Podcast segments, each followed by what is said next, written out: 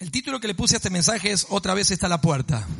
¿Cuántos pueden decir conmigo bien fuerte? Otra vez está la puerta. El Señor. ¿Cuántos dicen amén? ¿Sí?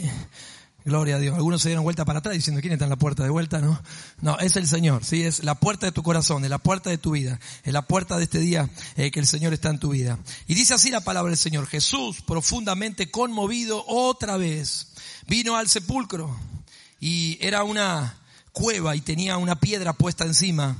Y dijo Jesús, quitad la piedra. Marta, la hermana del que había muerto, le dijo, Señor, hiede ya, porque es de cuatro días. Jesús le dijo, ¿no te he dicho que si crees verás la gloria de Dios?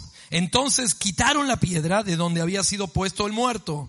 Y Jesús, alzando los ojos a lo alto, dijo, Padre, gracias te doy por haberme oído. Yo sabía que siempre me oyes, pero lo dije por causa de la multitud que está alrededor para que crean que tú me has enviado. Y habiendo dicho esto, clamó a gran voz, Lázaro, ven fuera. Y el que había muerto salió, atada las manos y los pies con vendas y el rostro envuelto en un sudario. Y Jesús le dijo, desatadle y dejadle ir. Hasta acá la palabra del Señor. ¿Cuánto me responde con un fuerte? Gloria al nombre de Jesús. Este, tanto el domingo pasado como este domingo estamos hablando acerca de puertas eh, y, cómo el Señor nos, nos está movilizando para que nosotros abramos puertas eh, y podamos ver todas las puertas eh, que el Señor está abriendo a nuestro paso. a veces el mundo, a veces la vida nos cierra las puertas. A veces inexplicablemente nos encontramos encerrados, quedamos encerrados detrás de una puerta que nos sirve como de muralla o nos, o nos sirve como de impedimento para que nosotros podamos desarrollarnos, podamos vivir en nuestra vida libremente. Eh, y este es el caso de este hombre Lázaro, este joven Lázaro, que inexplicablemente eh, un día se enfermó eh, y esa enfermedad lo llevó a un suceso peor todavía. La Biblia dice que esa enfermedad lo llevó a, la muerte. Lázaro y sus hermanas eran amigos de Jesús y, y inesperadamente y sorpresivamente para ellos como familia, como también para el Señor Jesucristo, aunque al Señor no le sorprende nada, eh, pero eh, eh, llegó esta noticia terrible a los oídos del Señor Jesucristo. Lázaro está muerto, Lázaro estaba enfermo y Lázaro ahora está muerto. y entonces el Señor Jesucristo se movilizó para ir y hacer este milagro que nosotros acabamos de leer en este pasaje de la Escritura. Pero ah, esta es la historia de este hombre, tal vez como la de muchas personas o la de alguno que está acá o que nos va a escuchar este mensaje por las redes, que en un momento de tu vida estabas bien, gozabas de salud, eh, tenías eh, una amistad con Jesús eh, y de repente pasó que quedaste atrás de la puerta, quedaste como encerrado, quedaste como, dice este pasaje, en una cueva, metido en una cueva, fría, helada, en una condición ya deplorable y sin poder hacer nada por, por vos mismo. y a veces la vida nos sorprende con ese tipo de situaciones y una puerta se cierra. Una puerta eh, se cierra completamente. Me, eh, eh, me llamó la atención eh, en, este, en, este, tiempo que Miriam tuvo que ser operada de la vesícula. Cuando terminó la operación me llamaron para que vaya al quirófano. yo estaba en la habitación, me llamaron para que vaya al quirófano. Y salí del ascensor y entré al hall del quirófano. No había nada en ese lugar, ni una silla, nada. Solamente una inmensa puerta como de una bóveda de una caja fuerte, pero más fuerte que la de una caja fuerte todavía. Una puerta imposible de romper, imposible de penetrar penetrar, imposible de nada. Y yo dije, wow, ¿para qué pusieron en este hospital una, una puerta tan fuerte, no? Una puerta tan increíble. ¿eh? Y cuando me vieron por la cámara que yo había llegado ahí al hall, entonces se acercó uno de los médicos para darme la noticia de que Miriam estaba bien y eso, pero abrió semejante puerta, una puerta anchísima, ¿eh? y no solamente anchísima eh, de, de, para que pase una camilla o dos camillas, lo que sea, sino anchísima de espesor, como una bóveda de un banco.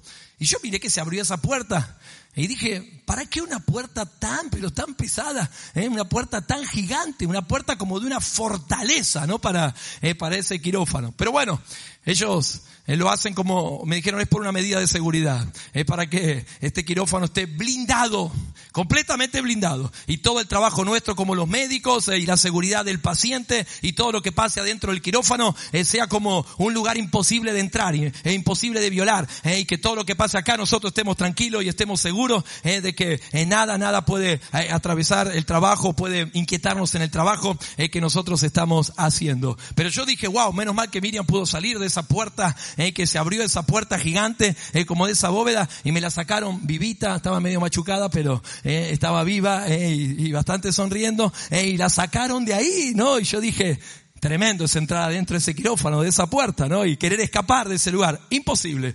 Hay puertas que son así. Hay puertas que son eh, duras, hay puertas que son difíciles, hay puertas que se cierran y cuando uno queda adentro, es, queda como asfixiado, queda como ahogado. No sé si te tocó alguna vez, yo en una época de mi vida eh, trabajé en la cárcel de Olmos eh, y las primeras veces que uno entra a la cárcel para trabajar, después uno ya se va habituando y acostumbrando, pero las primeras veces que vas atravesando esas puertas de la prisión, de la cárcel, es como que te agarra una sensación rara, una sensación extraña. No son puertas cualquiera. No es como la puerta de tu casa o la puerta del jardín cuando le abrís al perro eh, para que vaya al fondo, eh, una puerta común. Eh, son puertas duras, son puertas difíciles, son puertas que se cierran y te agarra como un espíritu y, y, es como que te sentís en prisión completamente. Y aunque yo sabía que iba a salir porque iba de visita, iba a predicar solamente, pero me ponía en el corazón y en la piel de aquellos que estaban atrás de esas puertas, que no podían atravesar esas puertas, que la vida los eh, empujó y los arrinconó eh, detrás de una puerta dura, detrás de una puerta difícil eh, de poder abrir para poder salir. Y esta es la condición de Lázaro. Era la condición de Lázaro como la condición de muchos. Pero quiero darte una buena noticia en esta mañana. ¿Cuántos quieren escucharla? Me dicen amén. Gloria a Dios. Quiero decirte que Jesús está del otro lado de esa puerta. Lo digo de vuelta. Quiero decirte algo bueno en esta mañana. Quiero decirte que Jesús está del otro lado de la puerta.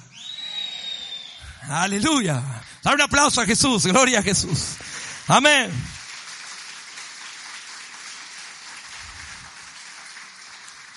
Gloria a Dios. Dice este pasaje cómo estaba Jesús. Y esta puerta de la cual nosotros hablamos era una roca, una roca bien pesada, eh, que se llama esa, esa, cueva que era, servía de sepulcro eh, para que el cuerpo del que había muerto estuviese en ese lugar. Y Jesús estaba del otro lado. Estaba, dice la palabra, profundamente conmovido. ¿Cuántos dicen conmigo? Profundamente conmovido. Gloria a Dios.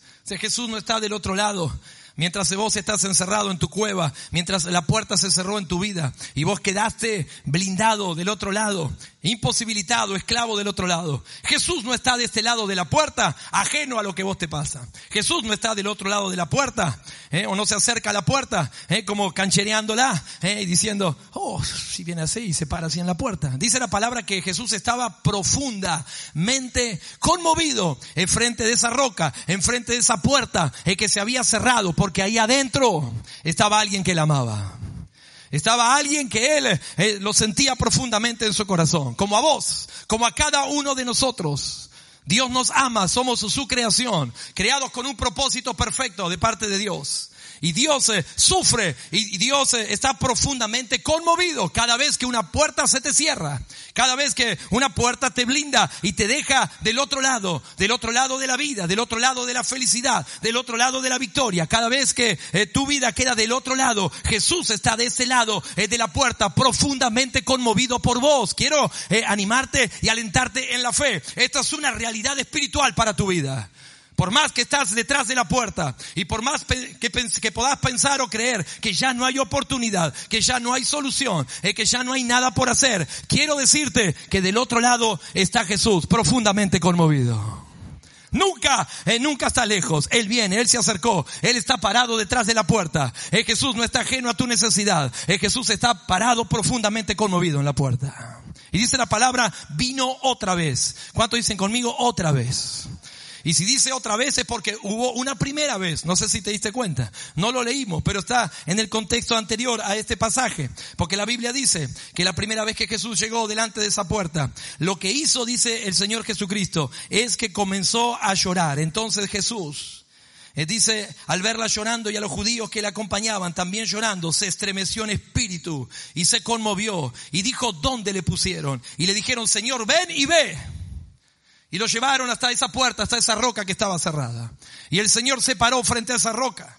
Y lo primero que hizo el Señor Jesucristo, eh, dice el texto más corto es de la Biblia, Jesús ¿Cuántos pueden decir bien fuerte? Y te enseño un texto para que lo sepas de memoria aparte. Juan capítulo 11, versículo 35 dice... Listo. Ya te fuiste con un texto de memoria en la cabeza y en el corazón. Dice la palabra que Jesús lloró. Quiero decirte que la primera vez que Jesús estuvo frente a esa puerta, vino con amor, vino con misericordia, vino con compasión en su corazón. Este así abre el camino el Señor para nuestras vidas. Así se presenta el Señor delante de nosotros y delante de nuestra necesidad. Siempre el marco en el cual Dios se mueve es el marco del amor, es el marco de la compasión, es el marco de la misericordia. Y dice la palabra de Dios que la primera vez que Él vino, lloró, su espíritu se estremeció, su corazón se conmovió. Y no hizo nada, pero ahí estaba empezando el camino. Ahí estaba abriendo una brecha para lo que iba a venir, para lo que iba a hacer el Señor. Y quiero decirte que todo lo que el Señor va a hacer en tu vida y todo lo que el Señor está por hacer en tu vida tiene como característica que Dios te ama. Que Dios te amó. Que lo primero que hizo Dios es pararte frente, eh, a, pararse frente a esa puerta cerrada, eh, frente a esa piedra. Y lo primero que hizo es decir, ¿cuánto amo a ese que está ahí? Cuánto, eh, cuánto amo, cuánta compasión hay por ese que está ahí. Mi corazón no está tranquilo, mi corazón no está bien, en eh, mi corazón está angustiado por esa necesidad, por ese que está detrás de la puerta. y eso es lo primero que Dios hace cuando viene a nuestra vida. Es que nosotros podamos saber y entender que del otro lado hay alguien que te ama. ¿Cuántos dicen amén? Siempre Dios te ama. Todo lo que viene a tu vida es por amor de Dios. Es porque Dios te ama, porque Dios te amó primero. Y por eso es que Dios va a actuar en nuestras vidas. Porque Dios nos ama, pero no solamente nos ama, sino que Dios va a actuar en nuestra necesidad. otra vez dice la palabra, y cuando Jesús vino la próxima vez, ya no vino solamente con amor, sino que ahora vino con poder. Vino con acción. ¿Cuántos dicen amén a eso? Así que el que te ama eh, viene para hacer algo ahora en tu vida. pues ese, ese amor profundo si no se demuestra ese amor poderoso de Dios, si no se transforma en hecho, si no se transforma en acción, ese es simplemente una idea, es simplemente un concepto, es simplemente una realidad. Pero Dios eh, no es de aquellos que ama de palabras. Dios no es de esos que ama simplemente o que se conmueve en, en el corazón eh, un instante y luego se olvida eh, y luego se le va, luego se le pasa. Dios te ama de tal manera que su amor lo mueve a hacer lo imposible por tu vida. Y esa es la característica del amor de Dios. Él fue y se paró y lloró por amor por la vida de Lázaro. Pero no era un amor eh, que iba a quedar ahí solamente, un amor inactivo, un amor vacío, sino un amor lleno de poder y un amor lleno de acción. Y ese es el amor que Dios te ofrece a tu vida en esta mañana. No un amor solamente místico, no un amor solamente del pensamiento, sino un amor que está lleno de poder y de acción. Y si en esta mañana eh, podés recibir y podés entender y podés ser, eh, eh, entender que Dios te ama, también vas a poder experimentar el poder y la acción de Dios en tu vida. ¿Cuántos dicen gloria a Dios? Cuando Lázaro resucitó, seguramente le habrán contado la historia completa. Y la historia completa era, el Señor te resucitó, Lázaro, ya sé porque estoy vivo, le habrá dicho, ¿no? Pero, pero antes, lo primero que hizo el Señor es que te amó. Él lloró por tu necesidad. Él estuvo del otro lado, eh, conmovido. Sus lágrimas se eh, regaron esa puerta que estaba cerrada. Y luego entonces actuó eh, para sacarte de esa cárcel. Y es, así es el proceso de Dios en nuestra vida. Es porque te ama. Y es porque te ama y te ama de verdad. Es que Dios hace lo imposible para sacarte detrás de esa puerta. No sé cuál es la puerta que se cerró en tu vida. Esta era una puerta difícil. Siempre nuestra necesidad es más, más fuerte que la necesidad del otro y nuestra puerta cerrada siempre es la peor, eh, por más que otro tenga una puerta peor cerrada. Pero esta era una puerta difícil. Era la puerta de la muerte. Lázaro estaba muerto y no muerto, sino bien muerto. Muerto de cuatro días. Cuando corrieron esa piedra, se habrán tenido que correr porque dice la palabra yedesha, o sea, el, olorcito que habrá salido de adentro. Corrieron las piedras. Y una vez que se ventiló la cueva, entonces dice que el Señor se paró. y le habló al que estaba dentro de la cueva. Y le dijo, Lázaro, ven fuera. La voz de Dios entró ahí adentro. La puerta se abrió y la voz de Dios entró ahí adentro. Y entonces el que estaba ahí adentro respondió a la voz del que le hablaba de afuera. Y quiero decirte, hay alguien que te está hablando de afuera ahora.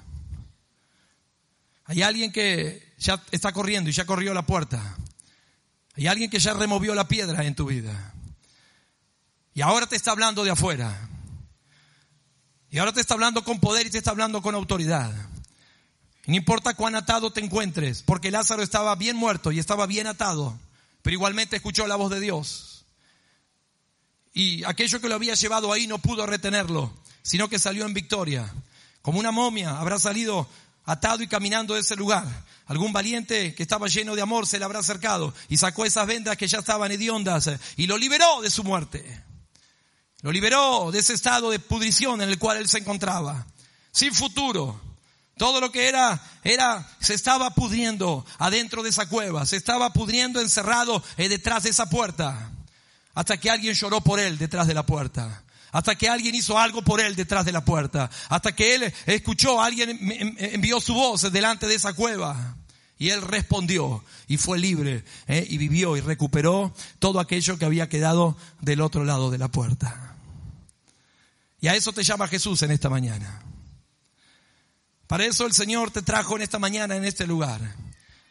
Para sacarte de tu encierro, para sacarte ahora de esa bóveda, de ese lugar blindado, de esa puerta fuerte, eh, maciza, de acero que se cerró en tu vida. Y Dios ahora te está diciendo que te ama, Dios te está diciendo que su amor es acción y Dios te está hablando ahora desde afuera de la cueva para decirte, vamos, salí afuera. Tu destino no es que te pudras ahí adentro. Tu destino no es que te quedes ahí para siempre. Yo quiero que vivas yo quiero que salgas afuera. Yo quiero que vuelvas a sonreír. Yo quiero que vuelvas a ser alguien. Eh, yo quiero que vuelvas a recuperar tu propósito. A todo eso y a tanto más el Señor te está llamando en esta hora. ¿Cuántos quieren eso para su vida? Por levantar su mano al y decir, Señor, yo salgo. Salgo, Señor, movido por tu voz. Salgo movido por tu amor. Salgo movido por tu poder, Jesús. ¿Cuántos dicen gloria a Dios? Ese amor de Dios es el mismo. Ese poder de Dios es el mismo, ayer, hoy y por los siglos. Esa voz de Dios es la misma. Es la voz de Dios hablándole a cada uno de los que está muerto para que pueda resucitar y vivir primeramente en su espíritu.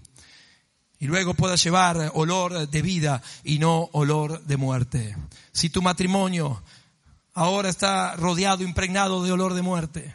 Si tu economía está impregnada de olor de muerte. Si tu familia está impregnada de olor de muerte si tu dignidad, tu honorabilidad están impregnadas de olor de muerte, si el propósito de tu vida está como muerto, si tu destino, tu futuro está como muerto, Dios quiere ahora que huelas a vida. Dios quiere ahora que huelas a vida. Por eso te llama desde afuera. Te llama parado desde el lugar donde Él está. Te llama parado desde el lugar de la vida para que salgas en fe y para que puedas decir, Señor, quiero vivir en el lugar donde vos estás, quiero estar en el lugar donde vos estás, Señor. A eso te llama el Señor en esta mañana. Quiero que estemos de pie, iglesia, en el nombre de